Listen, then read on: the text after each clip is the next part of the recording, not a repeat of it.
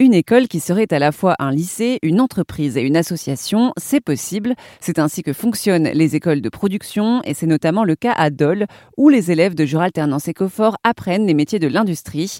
Ils partagent leur temps entre cours théoriques et cours pratiques en atelier au sein même de l'école.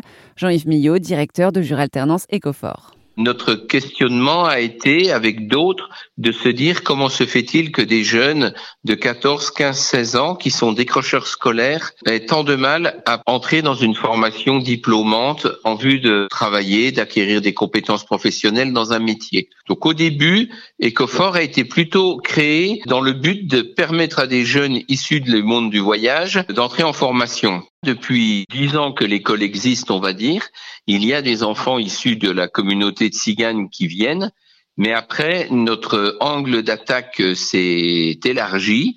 Et à l'heure actuelle, les trois publics principaux d'Ecofort sont donc les enfants du voyage, des jeunes en situation de décrochage scolaire qui arrivent en quatrième, troisième avec un fort taux d'absentéisme et qui ont du mal à trouver leur place dans le système scolaire, et des jeunes MNA, les mineurs non accompagnés, qui sont des jeunes réfugiés qui arrivent de pays divers et variés, d'Asie, d'Afrique, etc., et qui, lorsqu'ils arrivent dans le système français, n'ont pas forcément les compétences dans le savoir lire, écrire, compter, et ont du mal à trouver une filière de formation.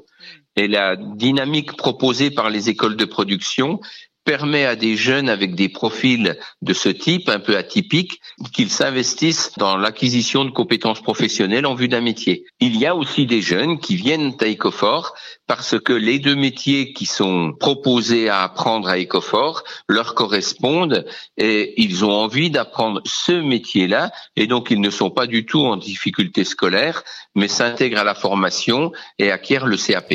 Cette année, 23 élèves sont actuellement inscrits dans l'école professionnalisante Jura Alternance Écofort. D'ailleurs, les métiers industriels de la mécanique ou de la métallerie recrutent énormément. D'ici les trois prochaines années, par exemple, 50 000 postes devraient être à pourvoir par an dans le secteur de la mécanique.